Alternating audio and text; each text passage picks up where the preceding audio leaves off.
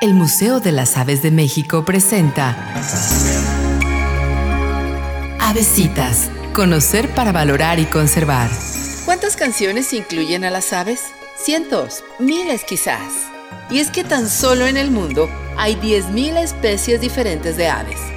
Es una bendición oírlas cantar todos los días, aun a pesar de vivir en las ciudades, y los artistas han tenido la fortuna de incluirlas en sus canciones.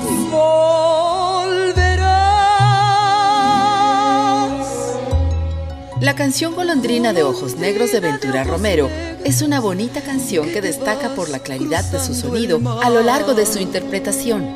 Te recomendamos escucharla. Avesitas. Conocer para valorar y conservar. Museo de las Aves de México, Hidalgo y Bolívar, zona centro en Saltillo, Coahuila.